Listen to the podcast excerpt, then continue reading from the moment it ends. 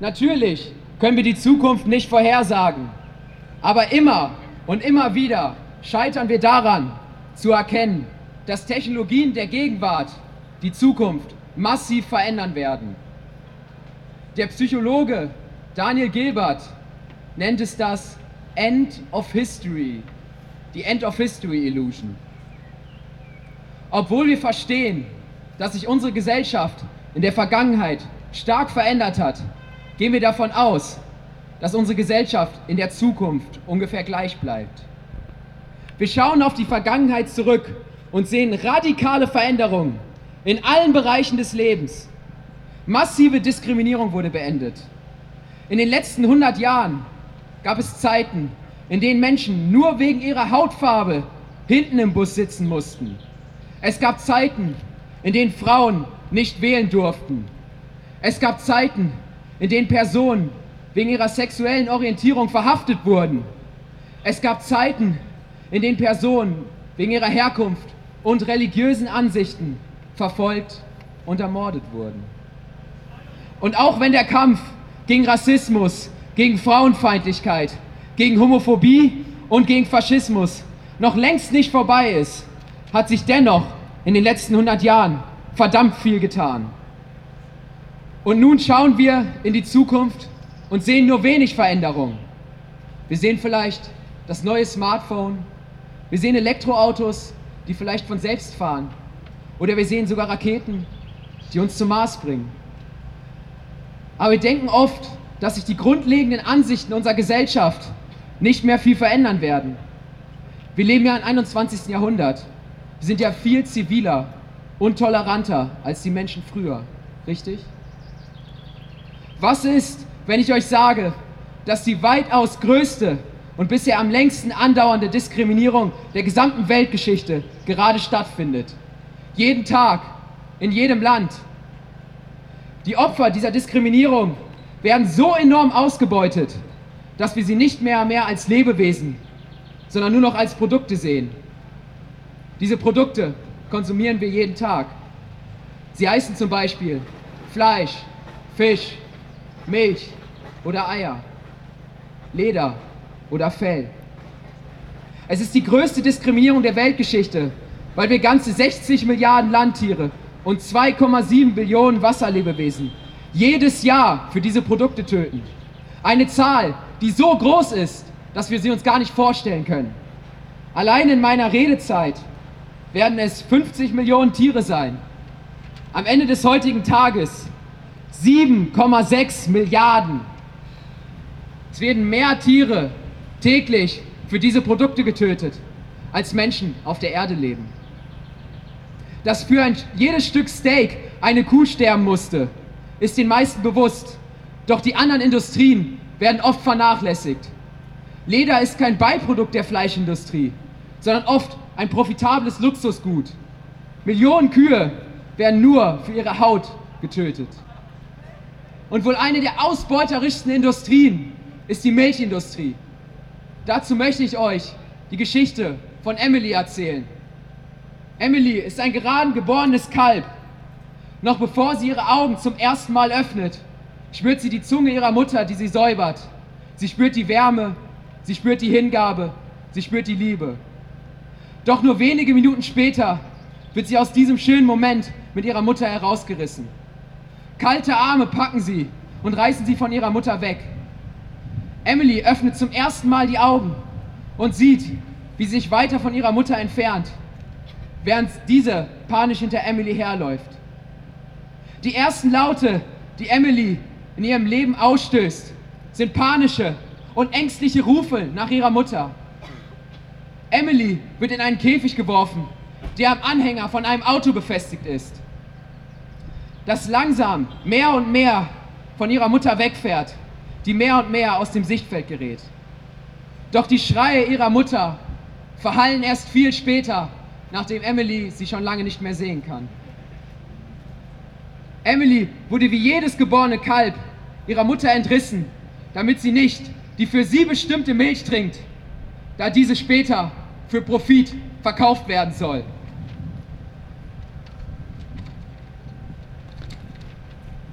Emilys Fahrt endet in einem kleinen, igluförmigen Unterstand. Sie wird hier alle Tage ihrer Kindheit verbringen. Statt an der Zitze ihrer Mutter, die natürliche Muttermilch, bekommt sie eine Pulvermischung zu trinken. Sie wird ihre Mutter nie wiedersehen. Doch sie hat genau das gleiche Leben wie diese vor sich. Ein Leben ohne Freiheit. Ein Leben ohne Familie. Wenn Emily groß ist, wird sie in einen Stand gestellt, in dem ihr Kopf zwischen zwei Metallstangen eingeklemmt ist. Sie kriegt Panik, da sie merkt, dass ein Mensch hinter ihr auftaucht und sie weiß nicht, was als nächstes passiert. Plötzlich spürt Emily, wie der Mann durch ihren Anus tief in ihren Darm hineingreift und ihren Uterus festhält. Wenn das nicht schon schlimm genug wäre, spürt sie als nächstes, wie ein dünner Metallstab in ihren Vaginaltrakt eingeführt wird. Emily versucht sich zu wehren. Die Metallstangen scheuern schon an ihrem Hals. Sie spürt, wie sie brennen. Doch den Griff des Mannes kann sie nicht entkommen. Diese künstliche Befruchtung wird immer wieder im Leben von Emily stattfinden, da sie nur Milch geben kann, wenn sie schwanger ist. Diese Milch wird sie ihr Leben lang in einem großen Stand an einer Maschine geben. Doch Emily wird selber wie eine Maschine behandelt. Sie muss weit größere Mengen Milch geben, als ihr Körper aushält. Und sie bekommt immer wieder Euterentzündungen, Gelenkprobleme. Es kommt nicht darauf an, ob Emily so schlau ist wie wir. Es kommt darauf an, dass sie genauso leiden kann. Sie bekommt nun, nach der Schwangerschaft, ihr erstes Kind. Ein Sohn, der genauso schnell entrissen wird, wie sie selbst damals ihrer Mutter genommen wurde. Emily läuft noch tagelang dorthin zurück, wo sie ihr Kind verloren hat und ruft in die Ferne. Ihr Herz ist gebrochen. Emilys Sohn widerfährt noch ein viel schlimmeres Schicksal als ihr. Männliche Kälber in der Milchindustrie können, wenn sie erwachsen sind, keine Milch geben und sind daher für die Industrie nutzlos. Sie werden meist nach unter zwei Wochen getötet. Es kommt nicht darauf an, ob Emily so schlau ist wie wir.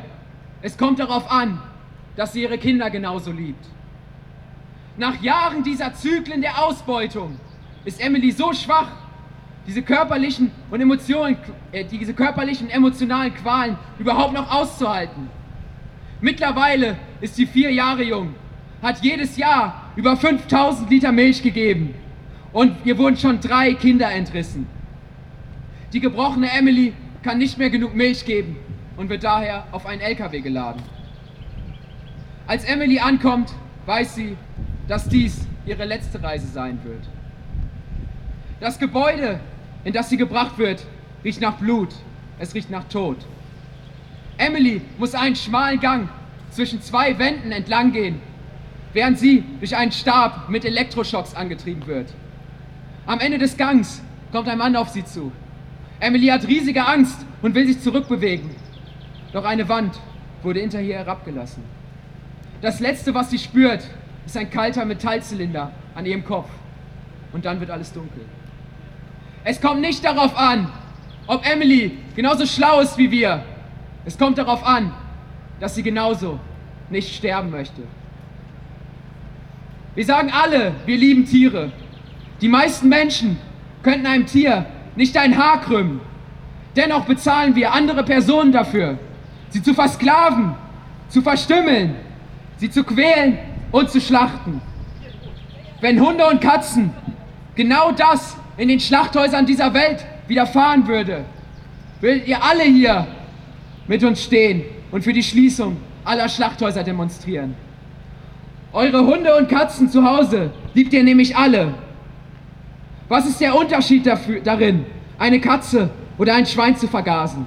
Was ist der Unterschied darin, einem Hund oder einer Kuh den Hals aufzuschlitzen? Es gibt keinen Unterschied. Wir sind alle Tiere, menschliche und nichtmenschliche Tiere. Die nächste große Ungerechtigkeit neben Faschismus und neben Rassismus heißt Speziesismus. Wir diskriminieren andere Tiere nur wegen ihrer Spezies. Wenn wir unsere Mitmenschen vor Schmerz schreien hören, empfinden wir Empathie für sie. Diese Empathie, diese Empathie wird den Nutztieren verwehrt, weil ihre Schreie an den Schlachthauswänden verhallen. Wenn wir unseren Mitmenschen in die Augen schauen, sehen wir Gefühle und Emotionen. Die Augen der Nutztiere werden hinter den Verpackungen im Supermarkt verborgen.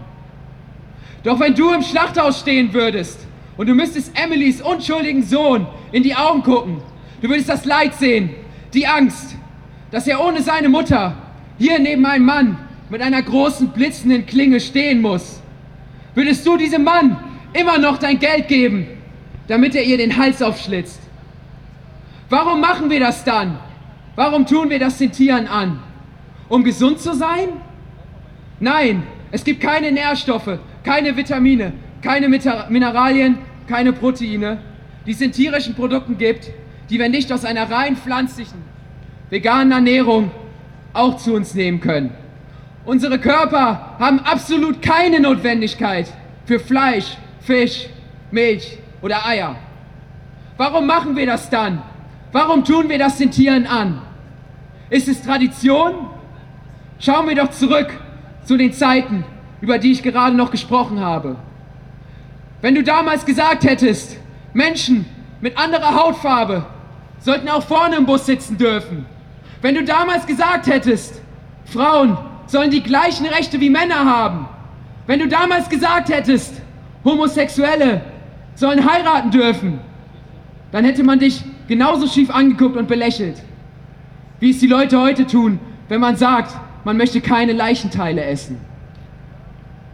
All diese Dinge, Rassismus, Sexismus, Homophobie, waren legal, sie waren normal. Aber wo war die Moral? Die Vergangenheit kann uns nicht sagen, was wir heute tun sollen. Nur weil wir etwas schon immer gemacht haben, heißt es nicht, dass es heute immer noch das Richtige ist. Warum machen wir das dann?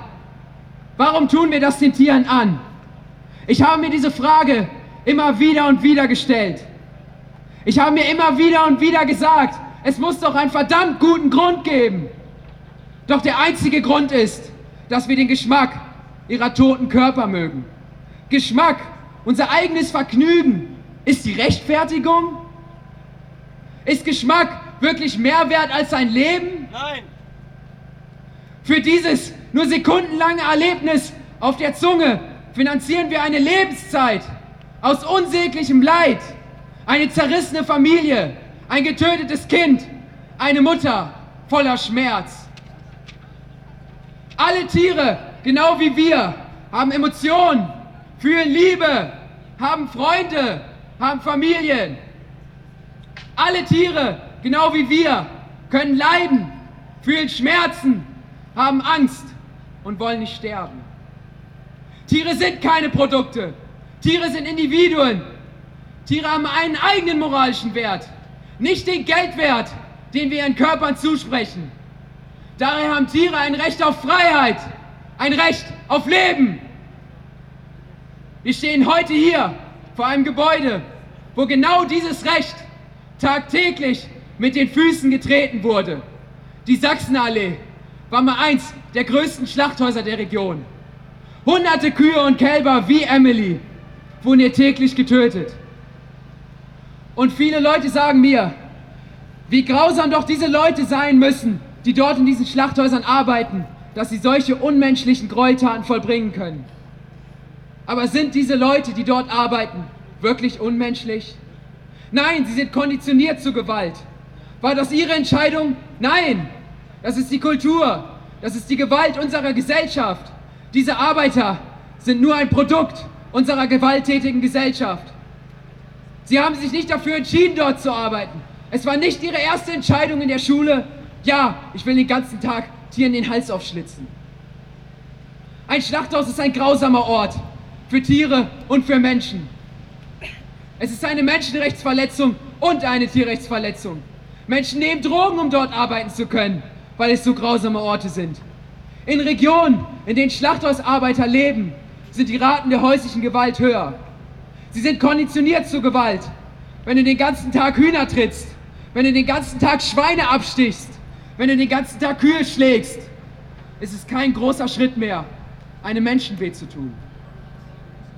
Die Tierhäute, die wir als Leder bezeichnen, werden in Gerbereien verarbeitet. Für diese Verarbeitung werden tonnenweise giftige und krebserregende Chemikalien verwendet. Die Arbeiter in diesen Gerbereien sind in Ländern wie Bangladesch meistens Kinder. Diese werden gezwungen, ohne Schutzkleidung mit diesen Chemikalien zu arbeiten. Das hat meistens Verätzung der Hände, chronische Krankheiten, Krebs und letztendlich den frühzeitigen Tod zur Folge. Und unsere Lederjacken, unsere Ledergürtel, unsere Ledertaschen tragen wir nicht nur auf Kosten dieser Kinder, wir tragen sie auf Kosten von ganzen asiatischen Dörfern, die das ungefilterte Wasser trinken, was durch diese Chemikalien verseucht wird. Diese Tierausbeutungsindustrie ist gleichzeitig eine Menschenausbeutungsindustrie. Sie interessiert sich nur für den eigenen Profit, nicht für irgendwelche Lebewesen. Und sie existiert nur, weil Menschen ihre Produkte kaufen, wie Fleisch, Fisch, Milch, Eier, Leder oder Fell. Ich stehe heute hier mit Wut, aber auch mit Verständnis. Verständnis, weil ich selber nicht vegan aufgewachsen bin. Nein, weil ich 20 Jahre meines Lebens genauso blind war. Weil ich das alles nicht wusste. Weil ich gesagt habe, ich liebe Tiere und mich dann umgedreht habe, jemanden dafür zu bezahlen, ein Tier für mich zu töten. Weil ich meine Katze unter dem Tisch gestreichelt habe, während ich auf dem Tisch einen Leichenteil einer anderen Spezies liegen hatte. Weil ich weiß, dass wir uns alle ändern können.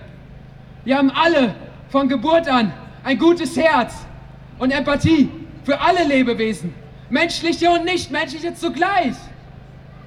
Nur Jahre der Indoktrinierung dieser grausamen Industrie haben uns das vergessen lassen. Ich bitte dich, öffne heute dein Herz, finde diese Empathie wieder, lebe in Einklang mit deinen Werten, die du schon dein ganzes Leben für richtig erachtest. Lass dir nicht von den Märchen von grünen Wiesen, von glücklichen Kühen und von glücklichen Kälbern erzählen. Die Realität sieht für Emily und ihre Freunde anders aus. Es kommt doch überhaupt nicht darauf an, wie gut ein Tier gelebt hat, wenn es am Ende nur für unseren Geschmack sterben muss. Ist es wirklich relevant, wie gut ein Leben war, wenn am Ende nur der früh, frühzeitige, gewaltsame Tod wartet? Warum sollten wir in dieses schöne Leben überhaupt nehmen? Und kommt es darauf an, wie oft man ein Leichenteil isst? Nur einmal im Monat, nur einmal pro Woche, nur vom Bauern nebenan. Wenn du sagst, ich esse nur wenig Fleisch, antwortet Emily, mein Kind ist auch nur wenig tot. Wenn du sagst, ich trinke nur wenig Milch, antwortet Emily, mein Sohn ist auch nur wenig tot. Und es ist keine persönliche Entscheidung, Tierprodukte zu kaufen. Denn so funktioniert unsere Gesellschaft einfach nicht. Wenn ich Geld möchte, kann ich auch niemanden beklauen. Wenn ich Sex möchte, kann ich keine Frau vergewaltigen. Sobald unsere Entscheidung ein Opfer betrifft, ist sie nicht mehr persönlich.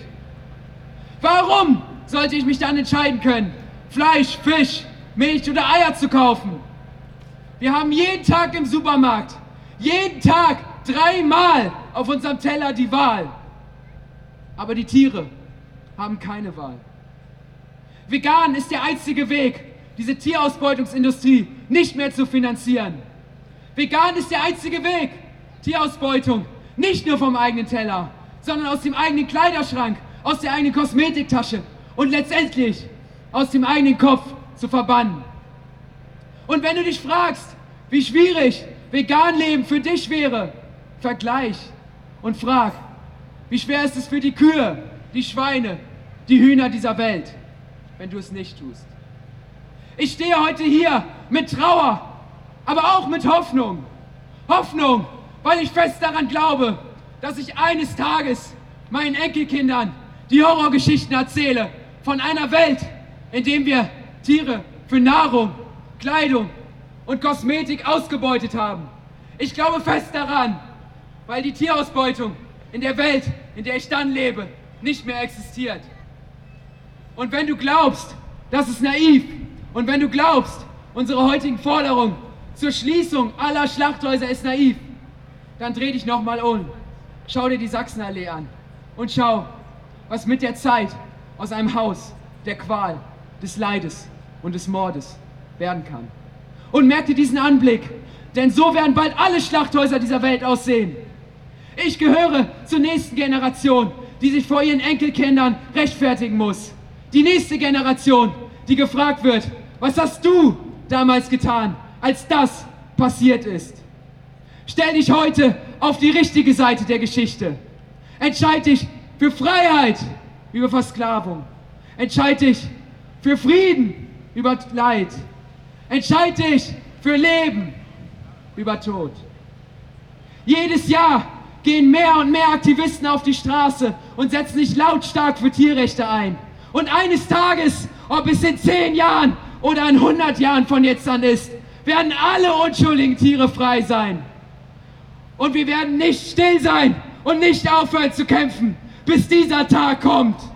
Wir werden nicht aufhören, bis Emily frei ist. Wir werden nicht aufhören, bis jeder Käfig leer ist. Wir werden nicht aufhören, bis der Spezizismus besiegt ist. Wir werden nicht aufhören, bis alle Schlachthäuser dieser Welt geschlossen sind. Heute wird es kein End of History geben. Und auch nicht morgen, nicht in zehn Jahren und auch nicht in 100 Jahren. Unterdrückung und Ungerechtigkeit kann nie für immer bestehen. Heute wird es kein End of History geben, denn heute schreiben wir Geschichte.